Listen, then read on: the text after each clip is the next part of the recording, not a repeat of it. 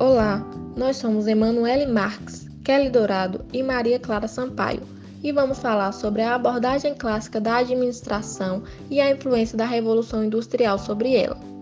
Com o aumento da concorrência, o crescimento acelerado, a desorganização das empresas e as necessidades de aumentar a eficiência e a competência das organizações,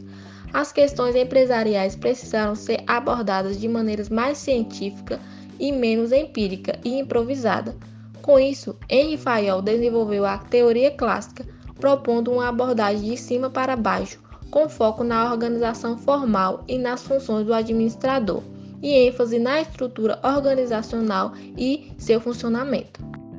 Fayol afirmava que a função administrativa consiste em prever e traçar o programa de ação, em organizar aspectos da empresa, em comandar e orientar o pessoal, em coordenar e articular os atos dos funcionários e em controlar e verificar todos os procedimentos.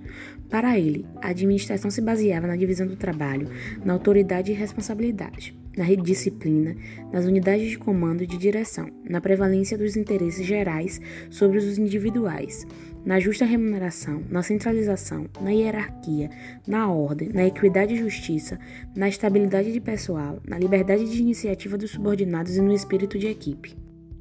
As contribuições da teoria clássica para as empresas hoje estão presentes na padronização de suas estruturas, no combate ao desperdício, na especialização da mão de obra, na divisão do trabalho, na satisfação tanto do patrão quanto do empregado, na harmonização das atividades, no combate ao excesso de burocracia, na procura e gerência de capitais, na proteção e preservação de bens e pessoas, nos inventários, registros e balanços, na integração dos setores e outros. Um exemplo que mostra o sucesso dessa teoria são as grandes empresas de fast food.